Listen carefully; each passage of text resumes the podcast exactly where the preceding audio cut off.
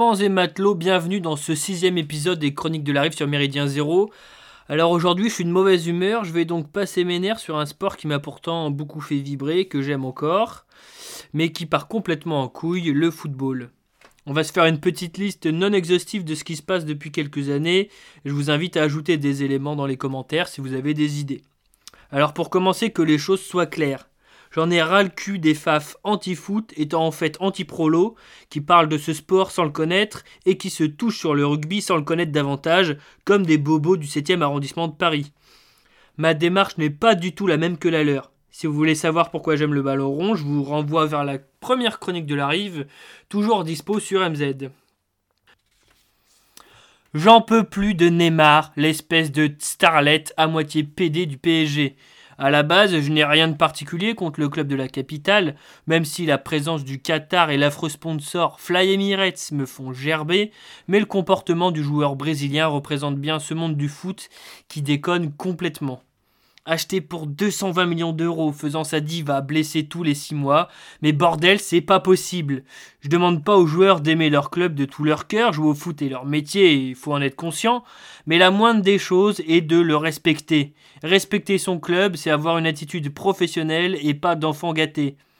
Neymar a beau avoir de l'or dans ses pieds, je lui préfère 100 fois un Cavani qui a toujours tout donné pour ses coéquipiers, pour son club, même quand ils perdent. Le problème est le même à tous les niveaux, bien sûr, mais un club de dimension européenne devrait taper du poing sur la table s'il veut enfin passer en quart de finale de Ligue des Champions et arrêter de se faire humilier aux quatre coins du continent chaque année. En parlant du PSG, j'ai horreur de Kylian Mbappé. J'en ai horreur. Le roi des merdeux. Encore une fois, faudrait être fou pour nier son talent, mais son melon est si gros que j'ai surtout envie de lui coller une énorme tarte dans la tronche. Quel branleur Franchement, ce sentiment est sans doute renforcé par les médias qui brossent dans le sens du poil depuis deux ans et le font passer pour un génie parce qu'il sait aligner trois mots dans un français correct. Alors forcément, un métis originaire de Bondy ou de je ne sais quel bled du genre qui ne parle pas comme une racaille, c'est un exploit, mais quelle arnaque énorme J'aurais bien embrayé sur un autre joueur de l'équipe dite de France, Paul Pogba, mais il faudrait interdire l'émission aux moins de 18 ans, et c'est pas sûr que la LICRA soit ravie non plus. Euh, d'ailleurs, il semble que son frère, Florentin, soit encore plus insupportable et bête que lui. Comme diraient certains copains, c'est chaud Forcément, l'équipe de France Black Black Black championne du monde me laisse sans voix. Certains gars ont l'air sympas, c'est pas la question. Mais comment puis-je me sentir représenté? Alors il m'a fallu un peu de temps pour le réaliser. On en avait parlé dans une méridienne avec euh, Tesla et Jean de Paris Vox avant le mondial, et Tesla m'avait convaincu. Avant, je disais que la présence de quelques vrais Français comme Loris ou Giroud me suffisait pour soutenir les Bleus, mais non, en fait, ça ne suffit pas. Le fait que Pogba, Mbappé et les autres soient encensés va multiplier le nombre de filles, euh, comment dirais-je, euh, de situations problématiques pour l'avenir et de futures mères célibataires, disons, et ça me dégoûte. Euh, les clubs français sont pas épargnés, il y a deux raisons à cela. La plupart ont des problèmes de thunes et recrutent des joueurs africains pour pas cher. Ils espèrent avoir de la chance et tomber sur le nouveau Drogba. Sinon, ils se contenteront d'un grand milieu défensif bien costaud. Oui, Willy Sagnol et Laurent Blanc avaient raison, c'est la stratégie de nos clubs. L'autre facette est encore plus significative et plus inquiétante.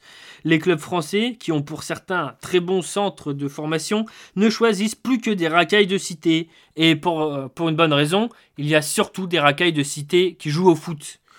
Les clubs de foot de jeunes sont remplis d'arabes et de noirs, les petits blancs les désertent et leur laissent la place, certains finissent par percer et les clubs se disent que c'est le filon du futur.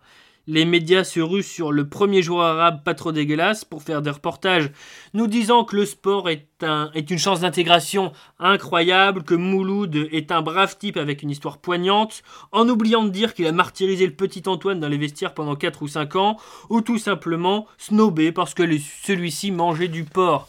Franchement, regardez la gueule de Nabil Fekir à Lyon, qui a envie de se retrouver dans le même vestiaire que lui. Les blancs qui se comportent comme des racailles sont encore pires et ils sont nombreux. Que ce soit des adolescents ou des vedettes de Ligue 1 ou des championnats européens, les Français blancs qui percent dans le foot sont globalement les pires, le meilleur exemple étant Franck Ribéry. Sans doute de souche européenne depuis mille ans, ce type a fini par appeler ses fils Mohamed et Seif el-Islam. Et c'est pas devenu un pieux musulman que pourrait encenser Soral, non, c'est une véritable racaille adulée par tous les métèques du pays comme Benzema qui lui au moins n'a pas trahi son sang. J'en peux plus des journalistes sportifs, tous plus cons et bien pensants les uns que les autres. Ils connaissent souvent bien mal le sport qu'ils prétendent aimer, font des commentaires semblables à ceux de Robert au bistrot du coin, sauf qu'ils sont payés une fortune.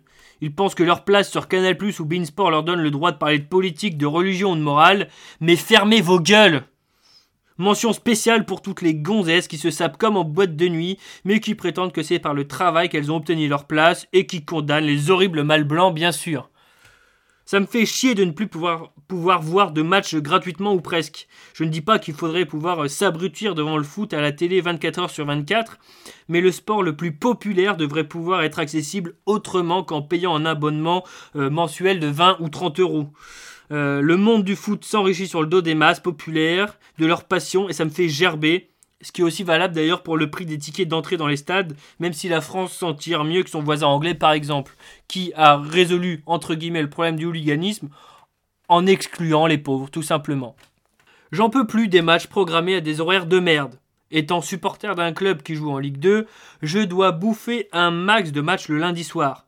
Mais c'est sans doute encore pire pour la Coupe de France ou la Coupe de la Ligue, puisque beaucoup de rencontres ont lieu le mardi ou le mercredi à 17h ou 18h. Comment les instances du foot français peuvent espérer remplir les stades avec de telles conditions? Sinon, les maillots des clubs avec 15 sponsors sont vraiment dégueulasses. On peut imaginer que ça arrivera bientôt sur ceux des sélections d'ailleurs, comme au basket par exemple. Petit bras d'honneur aux équipementiers au club qui revendent ça 80 balles, mais se plaignent des contrefaçons revendues sur internet. Pour en revenir aux diffusions à la télé, l'importance prise par les publicités est scandaleuse. Vous aurez pu remarquer que, que TF1 euh, diffuse maintenant des pubs entre les hymnes nationaux et le coup d'envoi des matchs, euh, les rares fois où ils en programment. Ils diffusent des pubs comme ils nous bourrent le crâne de propagande, que ce soit antiraciste ou féministe. La dernière mode est de faire passer le foot féminin pour une discipline de haut niveau. LOL. Certains se défendent évidemment, mais il suffit de voir les gardiennes pour comprendre de quoi je parle. Ils ont récemment inventé un ballon d'or féminin. Le premier a été attribué à une joueuse lyonnaise, dont l'équipe gagne régulièrement ses matchs 9 ou 10-0. Tout ça n'est pas sérieux. J'en ai ras le cul de l'hypocrisie de la plupart des ultras français qui nous cassent les pieds avec les valeurs et l'identité de leur club, mais se mettent à plat ventre devant tous les sujets un peu sensibles et sont en tête de proue des campagnes antiracistes. Alors je dis pas qu'ils doivent brandir des bannières à la gloire de Marine Le Pen ou autre, mais juste qu'ils soient un peu cohérents. En parlant de cohérence, ces mecs qui prétendent appartenir à une culture underground et plus ou moins rebelle devraient arrêter de chouiner à chaque fois que les flics leur donnent un petit coup de tonfa dans la gueule. Je connais le monde des ultras, j'en étais, et chaque fois que je me suis fait courser ou gazer, je le méritais. Quand on prend des risques, il faut en assumer les conséquences. Ceci étant, ça ne justifie en rien les bavures qui ont bel et bien eu lieu, que ce soit les tirs de flashball dans les yeux d'un supporter lyonnais ou d'un supporter montpelliérain, ou bien sûr les coups de feu de l'immonde Antoine Granomort. Bref, si je pense aux ultras français en disant ça, les Allemands sont encore pires. Ils avaient sorti d'innombrables banderoles favorables aux migrants en 2015. Heureusement que les Houls allemands, eux, avaient réagi avec un peu de bon sens et de virilité, notamment après les viols de masse de Cologne. Finalement, tout ce qui me fait gerber dans le foot est certainement le reflet de ce qui se passe dans la société française et plus globalement en Europe occidentale. L'illustration parfaite de cela étant certainement la récupération énorme de Macron après la victoire de l'équipe de France les dernières, tandis que son homologue croate, bien plus sérieuse, repartait de Russie avec la défaite, mais avec le sourire et fair play. Et dignité donc. J'aurais certainement une toute autre vision si j'étais polonais ou argentin. Déjà, j'aurais une équipe nationale à laquelle je pourrais m'identifier, ce qui est beaucoup. Et c'est pour ça que je les soutiens lors des compétitions internationales.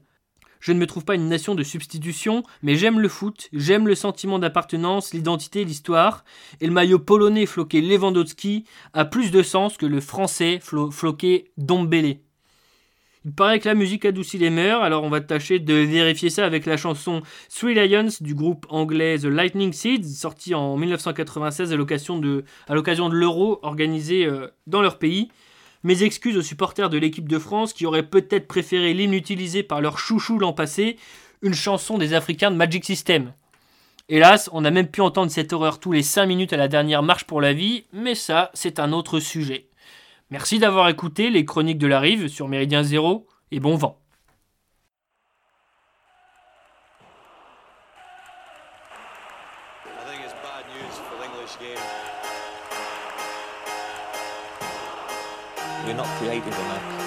positive it's. Coming home, it's coming home, it's coming, football's coming home. We'll go on getting back, it's on getting back, it's on getting back, it's on.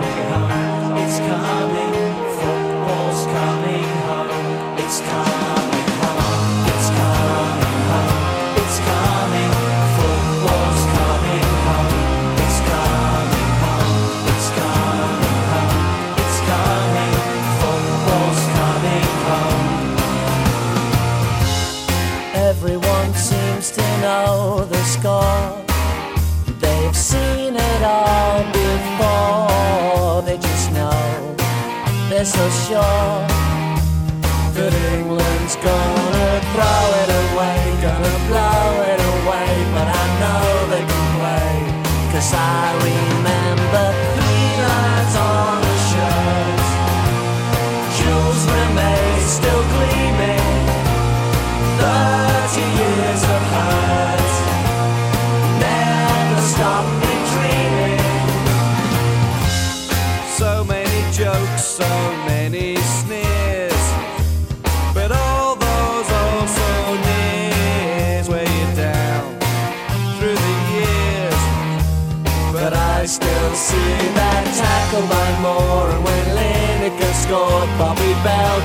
fall and know